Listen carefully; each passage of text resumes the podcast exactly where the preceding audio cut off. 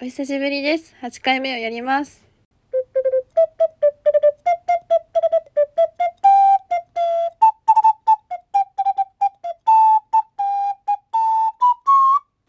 なんか挨拶が毎回暗いなと思ったのでわざと明るくやってきみやってきみました 噛みましたお久しぶりですちょなんか前回暗いって言ってたけどすぐその次の日からなんか謎に復活を遂げて元気です。10月は割とずっと元気でした。そして私はえっ、と大阪にコンクールを受けに行ってきました。昨日帰ってきて。そう。楽しかった。本当に楽しかった。えっとね。多分おそらく私はこれが人生最後のコンクールになるだろうなと思ってそのつもりで受けてきましたコンクールを。でも楽しかったって思えているからよかった最後が。なんかこの5歳から私はピアノを習っていてでちっちゃい頃からまんまコンクールとかも出てってまあずっと続けてきた。そのコンクール受けない人もいるんだけど同じ大学でもそんなにコンクールを受ける受ける人と受けない人がいる。なんか音大生みんなが受けているわけではなくて受けない人もいっぱいいるんだけど私は受けたいと思ってずっと受けているんだけどなんかそのコンクールのいいところは好評をもらえるところ？私はその自分の技術向上のために客観的な評価、まあ、点数もだし文章でこうこうこういうところこの曲はこうだからこうした方がいいよみたいなのを、まあ、5人くらいから毎回5人の先生とかからあの好評いただけるんだけどそれもらえるもらって反省してっていうのが押したくて受けてる受けてきててずっと、まあ、なんだろうななんで私コンクールめっちゃ受けてきたか分かんないんだけどなんか性格的そう最近やっと自分の性格的に性格とか演奏スタイル的にコンクール受けをする演奏 なんかコンクール受けしないな自分って。やっとちゃんとちゃんと気づけた。からこれを長く続けたところでっては思い始めてきて。なんか違う違う自分にはちょっと違う形があるんじゃないかなって思って。これを長く続けることもまあすごいことだしそれもそれでそういう道もあるけど自分はもうちょっと自分に合った形を探した方がいいんじゃないかなと思って、まあ、大学4年だしこれがとりあえず最後かなと思って、うん、そういう決意のコンクールでも ありました。当日はなんか大阪って東京よりも音大が少なくて東京が日本で一番音大が多い町なんですけど大阪は都会の割にはそこまで多くなくてだからピアノを借りられる練習室自体も東京よりはずっと少なくてしかも私がその出たコンクールの部門が2台ピアノっていう2台のピアノを使って2人で同じ曲1曲を2人で使うっていう部門なんですけどだからそれの練習をするのには2台ピアノが揃っている練習室が必要でそれがそもそもほぼなくて見つけたとしても他の参加者の人たちがもう慣れているからその大阪に練習室2台揃った練習室が少ないことを知っているから結構前々から予約していたっぽくてだから全部埋まっちゃっててもう結局見つけれなくてぶっつけ本番でやるしかないねって言ってもうまあそこはきっぱり諦めて開き直ってたんだけどで、えっと、私は全泊をしててで当日のに練習をしていくってことにしててでペアの子はなんか、うんと、全泊することはしないで東京で3時半とかに起きて当日すごいよね3時半3時半って私は寝る時間だから絶対それ無理だなと思って全泊することにしたんだけど、うんと3時半に起きてで練習して新幹線乗ってくるってことにしてて。でもその私が本番の日に本番のコンディションがすごい不安定っていうかこの喋りと同じでラジオも私毎回結構テンションとかテンションかキャラとかテンションにムラがある。いつでも私はね同じつもりで喋っているんだけどなんか 違うみたい。だから 結構違う。誤差でもあるけどまあ差があるといえばすごく差があるかもしれないっていうので喋りならまあまだ普通普通に生活する分には別にいいんだけど演奏ってかパフォーマンスとなると毎回そのいい状態を出したいからそのムラがあるってすごく困った問題でしかもソロだったらまあいいんだけどどんなムラであれ自分でコントロールしてなんかそう毎回違うことになってもまあまあソロならままだまだ嫌だけど毎回同じでありたいけどあのいい状態で同じでありたいけどでも2人で1曲弾くっていうのだからそのその私の相方からすれば相方が毎回弾くたびにこいつ違うことしてやがるっていう状態なんですよすごく迷惑なんですけど本当にありがたいことですね。そうなんだけどでもそれももう何回も経験済みで慣れてる私が毎回違うっていうことは慣れているからその本番前に今日のめつこさんはどんな感じかなっていうのを様子見したそれだけしたいっていう話になってて。だから私が当日の朝にえっとその高槻高槻そう会場が高槻大阪の高槻だったんだけどそこから近い練習室を借りてたからそこに合流して私の練習の様子を見てではこんなもんね。って分かってから会場に一緒に行こうっていう話になってて。で私はえっと高槻から一駅の茨城っていうところに練習室を借りたんですよ近いから。そうでも借りたんだけどこれがねすごく不思議不思議っていうか困ったことが起きてそのねその周辺ね高槻駅と高槻市駅と茨城駅と茨城市駅があってなんか市がついてるやつとノーマル高槻とノーマル茨城があって高槻市駅もあって茨城市駅もあってっていうそれがなんかね練習室調べた時は茨城駅から徒歩3分みたいになってたんだなんだけどそれが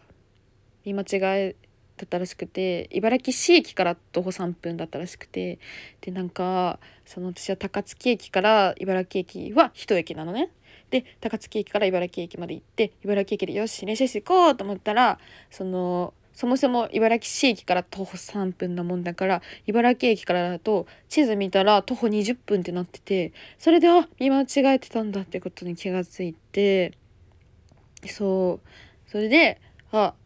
どうしようってなってまあでも私は別にそっからタクシー使えばタクシーもそんな別に遠くないしタクシーを使っていけば全然私は間に合う。だけどそのペアの子はが来るってなったらギリギリそう。間に合わないかも。って私が練習室にいる様子を見る時間ギリギリ間に合わないかもみたいになってでああまあ仕方ないから諦めるか変にバタバタしてもねってなってでまあ私の様子見も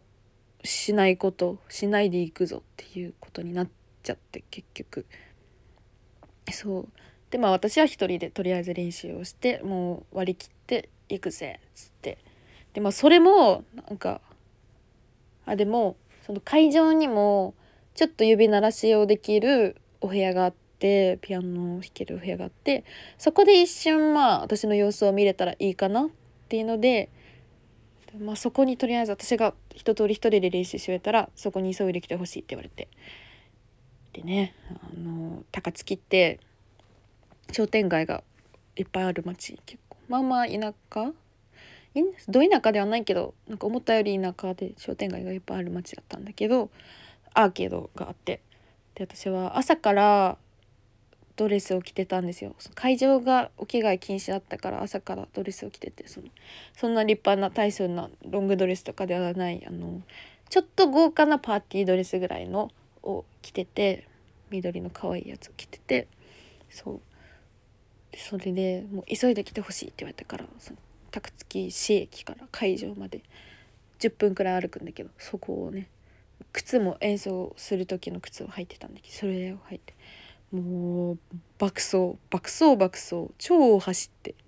会場に行って私のコンディションが毎回不安定だからこのねあの私のコンディション確認のためにその手間取らせてしまっているので相方を。私が走っていかなきゃと思って。めっちゃ走って。まあでもね最近涼しくなったから走ってもすごい汗だくになることはなかったから本当に涼しくなってくれてよかったと思いながらめっちゃ走ってて。でもなんか朝からずっと緊張してて前の日もすごい緊張しててその1週間くらいずっと緊張してはいたんだけどその走ったらなんか楽しくなってきちゃってなんか走れば走るほど楽しくなってきちゃった。なんかどうでもよくなってきちゃっていろいろ。体硬直してたけどそれがいい感じに。まあ歩いて10分くらいだから走ってもちょっとそんなかかんないぐらいで。ちょうどいいぐらい走ってほぐれて疲れすぎずちょうどいい感じに走ってで会場着いた時にはなんかもうすごいニコニコ笑顔になってて。本当に楽しくなっちゃってて余計な雑念が全部走ってる最中に飛んでくれてもうやるきゃねみたいになってでまあそのペアの子が待ってる音出しの部屋にを探してそれもまあ探すのもめっちゃ迷ったんだけど見つけづらい部屋でねそこに行って、まあ、ちらっとだけこう「こんなもんでしょ」うって言ってやってちょっと聞いてでまあもうやる行くしかないよねっつって受付時間にもギリギリだったからそれも受付間に合わないってなるからもう急いで行こうっつって外出てではどっちだあっちだどっちだこっちだってワイワイワイワイバタバタしてるところになんか急に声をかけられてこっちはもう時間もないからすごいパニックってすごいバタバタバタバタしてるんだけど声をかけられてしまってうわどうしようと思って聞いてみたらなんか道案内この携帯の画面を見せられてそしたらその画面がそのコンクールの申し込み表で受付番号とか書いてて「これの部門どこですか?」って聞かれたんだけど見たらその全く同じ部門ででその声かけてきた人たちが男の子2人とあと先生かお母さんかなの女の方女性の方でなんか同じ部門受けるなんかタイ人タイから来た人たちでで英語で話しかけてきたりその携帯で Google 翻訳のを見せてきてくれたりでそれでいろいろ会話してでも会話してももう受付お互い受付時間ギリギリだからもう行きましょうっつって案内しますっつってなんかその男の子と英語とか携帯使いながらめっちゃ早歩きで会場に向かってで案内して一緒にギリギリなんとかギリギリ受付でできて「ふう」っつって「じゃあまたね」って言って一旦別れたんだけどでなんかその控え室が地下で地下にあってでも地下私その地下から控え室もあって舞台裏もそこにあってそこからステージに出るっていう感じだったんだけどもう本番前のすごい審査員とかも近くにいてで周りもすごい集中してる空間緊迫した空間でしかも地下ってなるともうすごい閉鎖空間すぎて私はもう多分空気に飲まれちゃうなと思ってそうできるだけ広いところ人がいない外とか広いところ周りに人がいないところがに直前までいたかったからギリギリまで外にいたんだけど痛いんだけどそのもう一回ねタイ人のねさっき会話した男の子が近寄ってきてニコニコしながらねずっとニコニコしてる子だったんだけど携帯見せてきて「なんか控室どこかわからないんですけどどこですか?」っていう画面がね出てきて「おおおオッケーオッケー一緒に行こうや」っつってだから控室の方にも早く行かざるを得なくなってしまってああと思ったけどまあでもこの子たち簡単にその聞ける？人に聞けない？気軽に聞けるのが多分私たちだろうなと思って控室早く行きたいだろうなと思って一緒に行こうっつってみんなで一緒に行ってでまあ下はね緊迫地下は緊迫した空気だったんだけどでもまあなんか私はもう走ってきていたからいつもだったらその走るっていうことがなかったらもしかしたら空気に飲まれてたかもしれないんだけどもう走ってこの陽のオーラをね放っていてもう全てがどうでもよくなってやる気はないみたいになってたからずっとニコニコ笑顔でねニコニコニコニコしてで楽譜も見たり見なかったりもうやる気はないってもう自分を信じてやるしかないみたいな感じになってね、えー、ニコニコニコニコしてまあでもこう本番に向けて集中力を高めてたんだけどそしたらまたねその大臣のね男の子が携帯持ってきてで見たら「もしよかったらいいんですけど譜めくりをしていただけませんか?」ってこう見せてきて。でもう一回なんか打ち込んで「もう無理もし厳しかったら別にやらなくてもいいんですけど」っていうのを見せてきて。そんなこんな。ねなんかその日本人の人だったらその知り合いを連れてきてあのふめくり専用の人を会場に連れてくるっていうこともまあしやすくはあると思うんだけどタイから来ている方々だからタイからわざわざふめくりのために日本に連れてくるっていうことはできないから一か八かその子たちは現地の人でふめくりしてくれたら誰かしてくれないかなっていう一か八かにかけて来ていたからまあ私順番がね私たちが2番目でその子たちが5番目だったからまあその後後にそのタイの子たちの後の人に頼むことは集中していなきゃいけないから後の人だったら。頼めないし前の人自分より前の人たちに頼み頼んだ方がいいなと思ってそういうもんだからふめくりって。いやちょうど本当に私たちが絶好の獲物獲物っていうか頼みやすい。人たちでいたしなんか他の人たちすごい本当に緊迫した空気をまとっていて人を寄せつけない感じのね笑顔が一切見られない方々が周りにたくさんいた中でうちらはずっとニコニコニコニコ会話をしていたから多分本当に話しかけやすくて頼みやすかったっぽくて。でまあその子もすごいニコニコしててねなんかいい子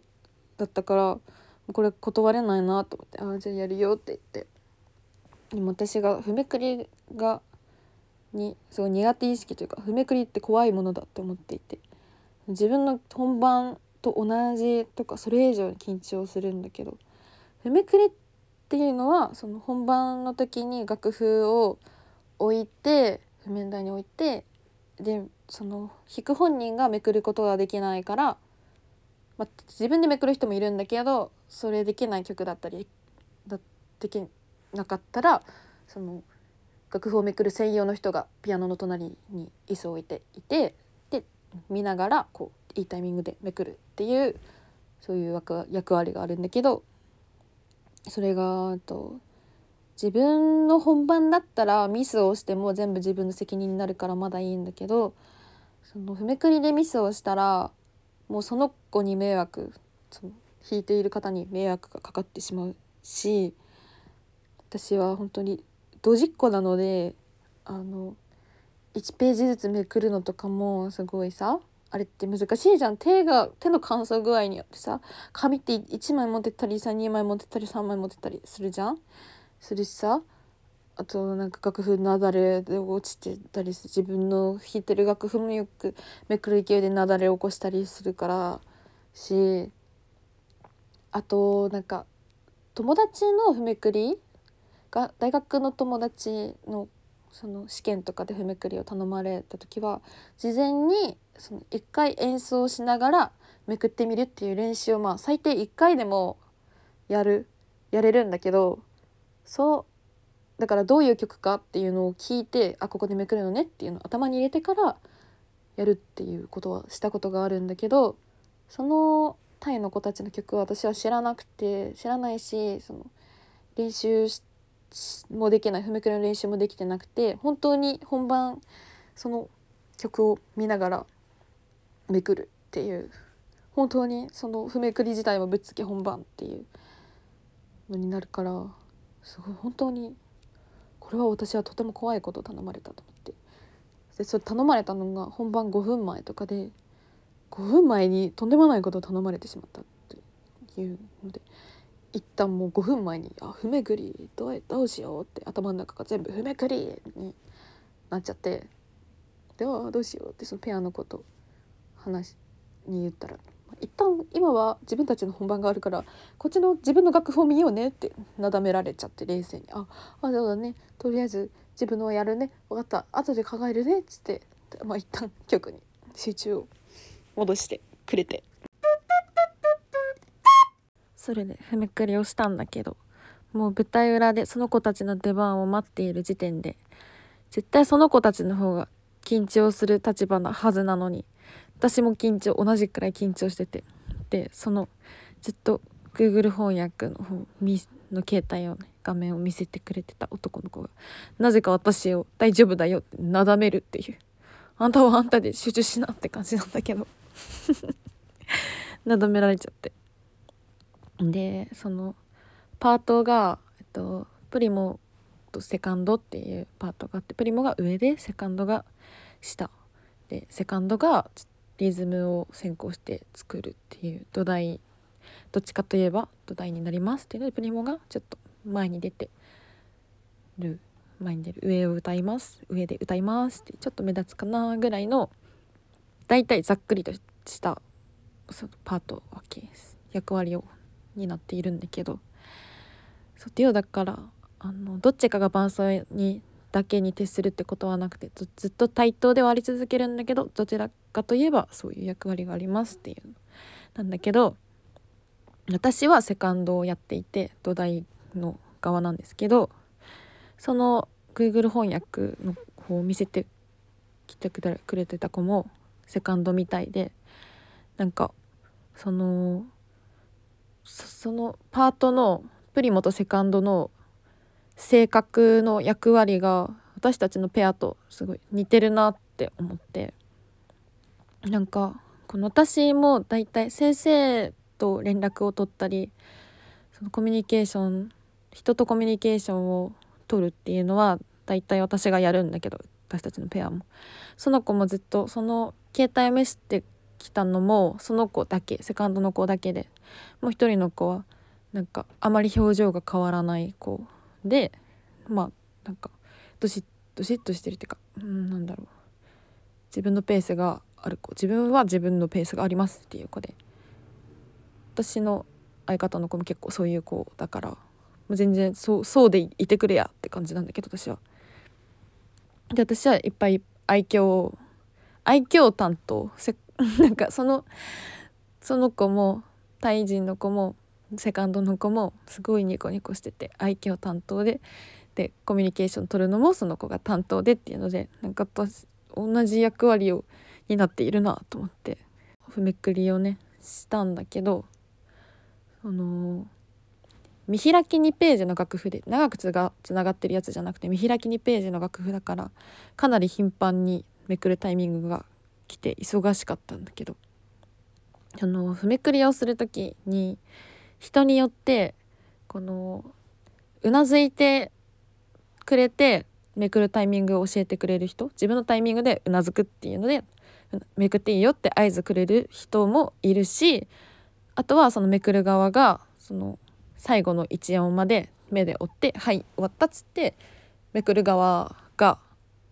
ちゃんと最後まで見てめくるっていうのをパターンと2パターンあるんだけどその子はうなずいてくれる側のパターンの方そういう子ですっごいめちゃくちゃ優しくすっごい私のことを気遣ってくれる感じのうなずき方をしてくれていやでもコンクールなんだからあんたたちはあんたたちの演奏に集中しないよって思ったんだけどまあ素でそういうことができちゃう子なのかもしんないけどにしてもめっちゃ優しいからあいい子だな絶対邪魔しないぞと思ってめくるめくる絶対めくる見逃さないってもうバキバキの目で楽譜を追って音を追ってでめくるめくるめくるしか考えてなかったからあの29ページまでしか引かないから29ページで終わりだよっって言われてたんだけどもうめくるしか考えてないから最後の29ページのとこもめくるぞって立って構えちゃってて。でそしたら曲が終わったから私が無駄に立ってたことになってなんか余計な動きをしてしまって背景に余計な動きをした女が 生まれてしまって本当にごめんなさいって思ったんだけど。でもその子が終わってからもう退場してからでいいのにステージの上であの声に出して「ありがとう」って言ってくれてそんな退場してからでいいのにとってステージの上だからどう反応すればいいか分かんなくて「あおありがとう」みたいな感じでなんか「ああ」ってふらふらふらふら退場しちゃったんだけど めっちゃいい子だったな。でそのまま流れで退場しちゃってであっちもなんかいろいろ反省とかあるしこっちも反省とかあるからそのまま特に挨拶することもなくそのままさよならしちゃってお名前も知れないままさよならしちゃったんだけど。でもその子があのびっくりしたのが本番始まる直前になんか日本人の男の子ではそういう子を見たことないんだけど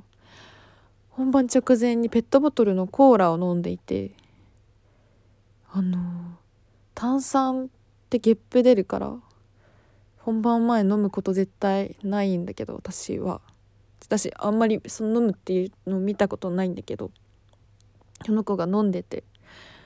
なんかしかも見た目そんなそういうワイルドみたいな感じではない。特に普通に